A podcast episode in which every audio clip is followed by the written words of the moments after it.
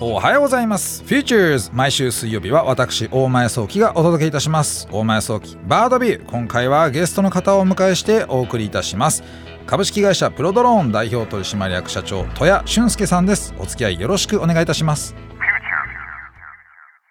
改めまして、 Futures 水曜日大前創希、バードビュー大前創希です。プロドローン代表取締役社長の戸谷さんです。よろしくお願いします。よろしくお願いします。おはようございます。おはようございます。おはようございます。めちゃくちゃ朝早いですからね。ねそうですね。まあでも普段僕もあの、会社に7時前には行っているので。なるほど。はい。じゃあ、あの、通勤の際にちょっと聞いていただける。あ、そんな感じなんですね。ありがとうございます、大変光栄に思っております。ありがとうございます。ありがとうございます。豊さんですね、あの、この、まあ、ドローン業界の社長の中では、割とこうね、年がこう上の方じゃないのかなと。まあ、かなりですね。特にうちの会社はですね、私があの、奇跡の59歳で、副社長は奇跡の67歳なので、なるほど。2人で126歳というですね。なるほど。キラキラベンチャーなんですね。キラキラベンチャーですね。もうね、いや、まあ、一番今ね、こう、ベンチャーのこの界隈では、はい、この年代の方々のこのアグレッシブさがすごいこう光ってるっていうのをよく見かけましてね。僕らもですね、はい、あのまあ、うちのその副社長もそうなんですけども、い。わゆる昭和の化け物というかですね、そうなんですよ、ね、そういう人たちがですね、はい、はい、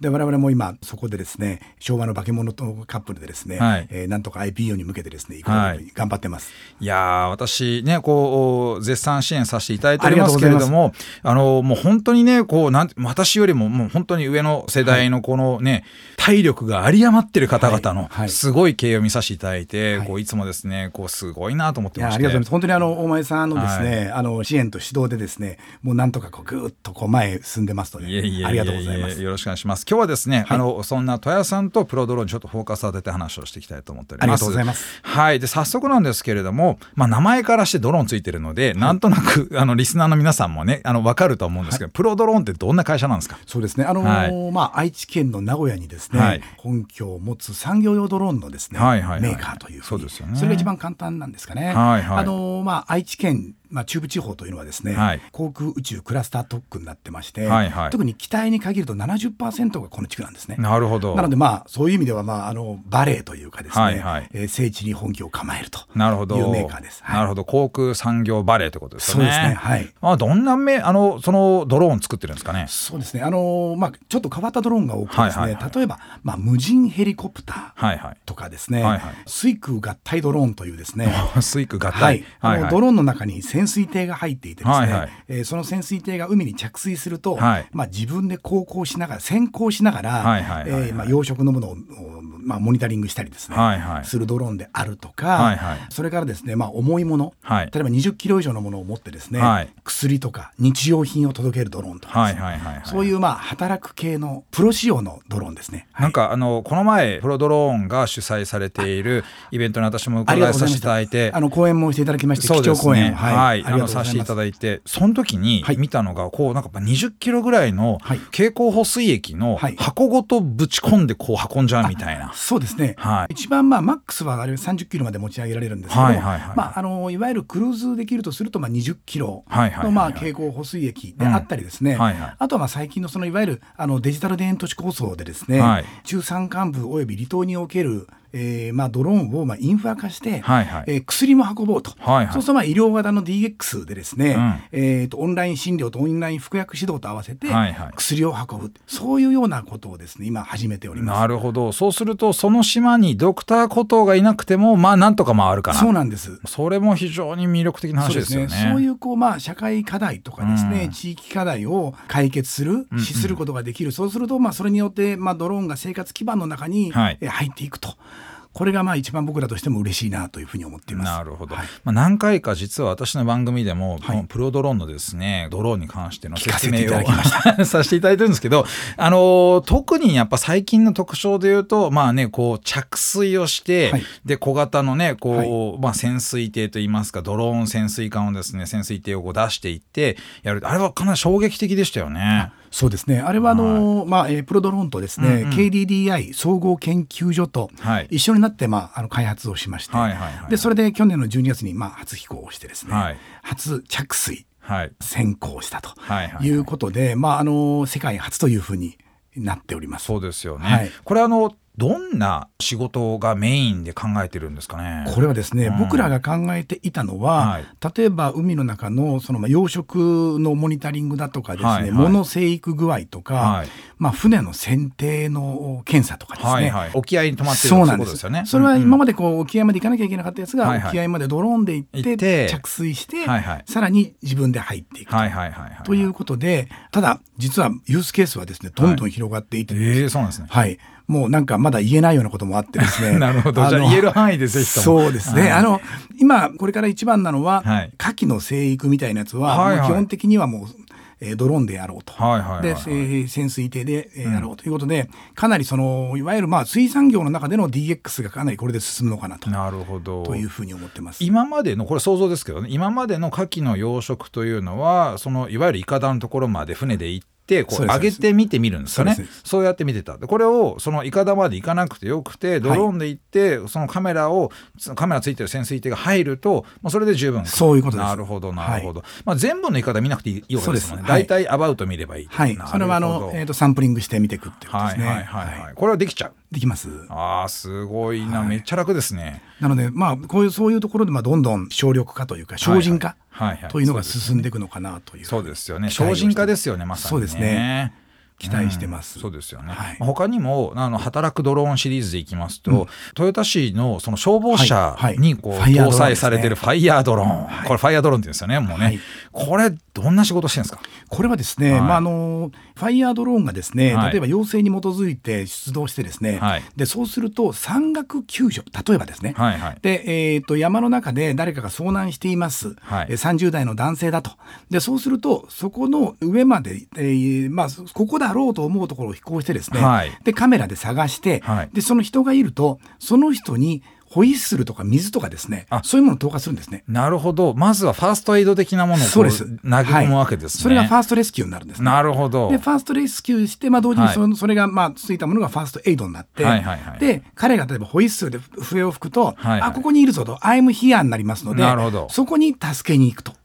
いうような使い方だったりとか、はい、川であるとか海にですね、はい、まず浮き輪を落とすとかですね、はいはいはい。まあ、そういったことも消防でやってます。そうするとついてる装備としてはなんか爪がついていいてこうリリースできる、ね、リリースすると物を落とせると、はいはい、でこれねあの法律に詳しい人だと結構リリース自体が難しいというのがあるわけです。ここクリアしちゃってるわけですよね。まああのいわゆる救急まあ人命ということなんですね。はいはいはいはい。なるほど。トヨタ市はまさにそういうふうなレスキューチームがあってもドローンチームがいるってことですよね。そうです。2017年からかな、はい、あのまあ、トヨタ市とですね、うん、あのプロドローンがですね、はい、未来都市パートナーシップというようなものを締結しておりましてさまざ、まなところで我々のですね実はあのテストフィールド、はい、ドローンエキスポをやった会場もですね、はい、トヨタ市から借りていると。なるほど。トヨタ市で鍛え上げてで我々もトヨタ市にドローンのですね、はいまあ、いろいろこう、うん、教えたり提供したりですね、はい、しております。なるほど、はい、なんかそのイベントの場所はこうよく見たらあの大きい場所になってこう H マックスさん、はい、あそこヘリポートなんですよね。そうです。ね、あの防災ヘリのヘリポートなんですね。はいはいはい。これ貸してもらえるって相当すごい話ですよね。そうです。あのそれで非常に開発がですね、うんうん、早くなっていてですね、うんうん、でまあ名古屋の市内からもですね、はい、高速道路で行くとですね30分ぐらいで行きますので、はい、非常にまあ足回りも良くて、はい、開発にも最適と。もう完全にトヨタ市とウィンウィンですね。そうなんです。素晴らしい。はい、ありがとうございます。はい、よくあの KDDI さんと、はい、あの開発をよくしてらっしゃるということなので、はい、4G、5G を使って飛行させるドローンなんかも開発してるわけですよね。そうですね。まあうちのドローンの特徴としては、はい、まあ au の電波を使ってですね、いわゆる LTE で完全に自立飛行して、はいはい、でまあそれでまあ大型のドローンで、うんうん、まあ物を運んだりとか、はいはい、点検したり監視したりですね、うんうん、まああと災害時の活用ですね。はいはい、というところがまあ非常にまあプロドローンならではというかなるほど特徴的なところですかね。なんかそうするとやっぱどこまでもつながってるってことですよね。そうです。あのまあ LTE がつながっていればどこまででも飛んでいくという。はい、はい、はいはい。これだからあのよくプロポがつながってないところに行くのは難しいと言われていたわけですけど、まああのレベル3いわゆる郊外における目視外飛行っていうのが割とやりやすくなって、まあプロドローンの機体だとそれがその許可取れる状態にあって、でさらにもう LTE も使うとどこまでもいけるってことでかなりこれ便利な世界が作れてきてますよね。そうですね、まあ、それが、まああのまあ、それこそあの大前さんたちがおっしゃってる、うん、いわゆるドローン前提社会みたいなものに資するのは、まあ、携帯の電話をどう使っていくかってことにかかってると思うんですね。そうですよね、はい、ぶっちゃけた話、ええ、大きいドローンって操縦難しいんですか？えーとですねまあ、いわゆるマニュアルになるとかなり難しいですね。はいはいはい、はい、で、まあ、あの当然自律飛行するんですけれども、うんうんうん、例えば何かで、うん、えー、GPS の具合が悪くなったりとかですね、はいはい、そういう時にはやっぱりそのマニュアルにして、はい、プロボで介入しなきゃいけないということになりますので、はいはい、これはあのぜひお前さんあの今度チャレンジしてください。なるほどあの藤岡のテストフィールドで。はいはいはいはい。いやあの私まあそこそこドローンの操縦はうまいもちろんうまいっちゃうまいのでなんですけど。いっぱい賞も取ってますよ。とんでもないです。とはいえ例えばこう遠隔地でこうリモートで操作して、まあ、操縦しているというふうな状態で着陸させるってこともできるようになってくるわけですよね。そうですもちろんそうですね。そうですよね。はい、まあ、そういう世界になってくるのかなってことでわざわざ目の前でプロポで見てないと着陸させられないっていう感じじゃなさそうだなと思ってましてそうですね。それが、まあ、あの KDDI スマートドローンツールズを使うとですね、はい、えー、そういうことが自在にできるとなるほどいうことですいませんちょっと KDDI の話をさせていただいてしまいました。いやいやありがとうございます。やっぱりこう期待されてることとしてはそのドローンに期待されてること先ほど物流って話ありましたし、まあ、災害時とか、はい、その発災した時のその救助でしたりとかってこともあると思います。がその他にも監視点検とかもやっぱあるわけですよね。そうですね。あの、まあ、非常にそれ実は監視点検がですね、うんうん、今これからポイントになってくるんじゃないかと思ってまして、はい、えー、一つが、まあ、鉄道とかですね、はいはい、の鉄道がまあ災害復旧するときに、うんうん、鉄道の線路と河川を非常に細かく見ないといけない。うん、なるほど。でそれを、まあ、当社のそのドローンとを使って、はいえーまあ、点検をすることによって、はい、今まで目視でやってたものが圧倒的に速くなると。なるほど。でその画像解析を例えばまあ KDDI とかにしていくのが一つ、はいはい。はい、それからもう一つの監視っていうのがですね、はい、これは実はうちがプロドローンがですね、はい、顔認証とその顔認証したデータをクラウドに上げるっていうざっくりした知財持ってるんです、ね、なるほど。ざっくりした知財、はい、なるほど。で割とこういい。知財でですね、はいはい、でそれを今使って、はい、例えば、まあ、いろんなことがあったんです政治家が演説するときに上空に飛ばすと、うん、なるほど。でそれによってこの人はホワイトリストこの人ブラックリストっていうようなことができるようなドローン。元首相安倍さんがやっぱ亡くなられたってこともあり、はい、まあ、それをその上空から監視をするでしたりとかってことをすると、はい、場合によってはこれちょっとおかしい人が混ざってるぞということをチェックができる、うん、そういうことです、まあ、これはでもね仕方がない部分ってやっぱありますよね、はい、皆さんやっぱカメラがあるとその監視社会だ監視社会だと言いますけど、やっぱあのような事件が起きちゃうと、まあ、一定のそのリスクのあるシーンではこうちゃんと監視をするっていうのは重要だよねって話になりますよね。おっしゃる通りです。はい、そうですよね。今まではあんまりまあ例えば人権上とかですね、プライバシー権とかがあって、これはなかなか踏み込むの難しいかなと思っていたんですけれども、はい、いやとても大事だと思いますよね。はい、あのまあ、そんな形でこういろんなそのドローンをそのやってるんですけれども例えばあのよくあるその、ね、点検とか災害とかですね監視については今聞いたんですけどちょっとねもっと具体のこの何て言いますかこう日用品でドローンで配送するって、はい、これね私の番組の中ではかなりドローン配送のそのニュースってやっぱ多いわけですよね。はい、いつもピックしてきて、これね、これ選んでるわけじゃないですけど、なぜか日本ではやっぱドローン配送のニュースが多いと、それだけ期待されてるのかなと思うんですけれども、例えばプロドローンの場合、伊那市なんかでもやってらっしゃいますよね。伊、那、市はですね、うんうん、まあ、唯一実装していましてですね、はいはいはい、まあ、あそこは6万8000人の人口でですね、非常にまあ中山間部が多いと。うんで、えー、まああそこの、まあ、伊那市の中で最長8キロですね、8キロ、はい、結構な距離ですね。そう結構あるんですね、うん、でそこに、まあ、11時までに、テレビのリモコンで注文をすると、はい、夕方までには家に届くという、はいはい、そういうドローン配送。で一番最後のところはですね、はい、ラスト100メーターはですね、はい、あのボランティアの方が見守りを兼ねてやってるんです。ああなるほどなるほど。これがいわゆるあのいわゆるコミュニティ再生もにもですね一役買ってて、うん、逆にその DX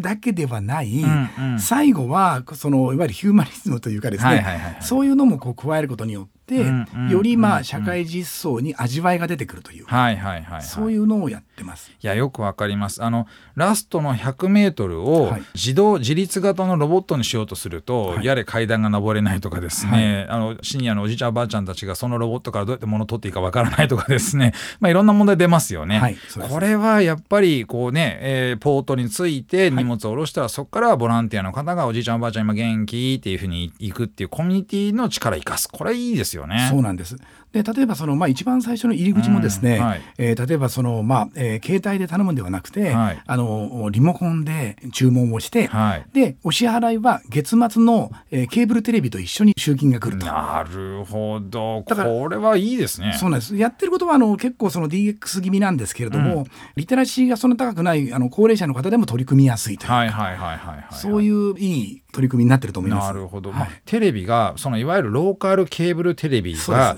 あの双方向でこう通信ができるようになったというところも結構大きいポイントですよね。そうですねそこがインタラクティブになってるので、はい、そういうような注文もできて買い物ができると。いうことですね。いやこれいいですね。まあ実装のレベルが高いなって今思いましたね。はい、どんなものがオーダーされるんですか？皆さんからは。これはですね本当に まあトイレットペーパーから、はい、えー、食べるものまでですね様々で、はい、そのいわゆるあのまあ UI マーケットマーケットで買ったものが普通にこう届くと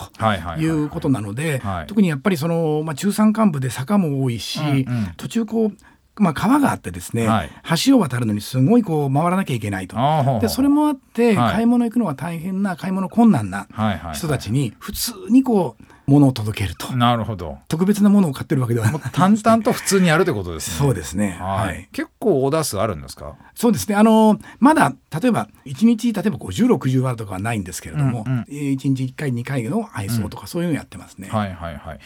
例えば根菜という形で A さん B さん C さんが頼んだものをいっぺんにこう届けるみたいなそんな形のやり方もするんですかね？そうですね。はい。面白いですねお送りしてまいりました Futures 大前早期バードビューいかがでしたでしょうか、えー、今日はですねプロドローンの戸谷さんをお迎えしてお送りしてきましたけれどもやっぱりねこうプロドローンねすごいいろんなねこうドローンを今までも開発してきてるんですよね。あの今日紹介できなかったものなんかも結構あったりとかしまして私はねもう日本のドローンメーカーの中では一番開発力があるまあ、いろんなアイディアを形にすることができる特にねこう着水してあの、ね、水中ドローン出すなんていうアイディアってねこれ思いつかなかったのすごいなと思ったわけですけれども、まあ、こういうアイディアをね形にしてしかもこれがねまた使える現場を見つけてきてしっかりと使っていくってこともできるわけですよね。さすがだなと思いました。改めてねこうプロドローンの凄さっていうものをこの、ね、お話を聞いて、えー、理解できたなというふうに思いました。さて番組へのメッセージをお待ちしております。OD にある番組 Futures のメールフォームからお送りください。OD では番組情報のほか音声ポッドキャスティングも配信しております。また音声ポッドキャスティングは Spotify でも配信しております。Futures 大前早期バードビューで検索してみてください。番組 Facebook ページでも情報発信しております。Futures 大前早期バードビュー番組は明日もありますが私とはまた来週お会いしましょう。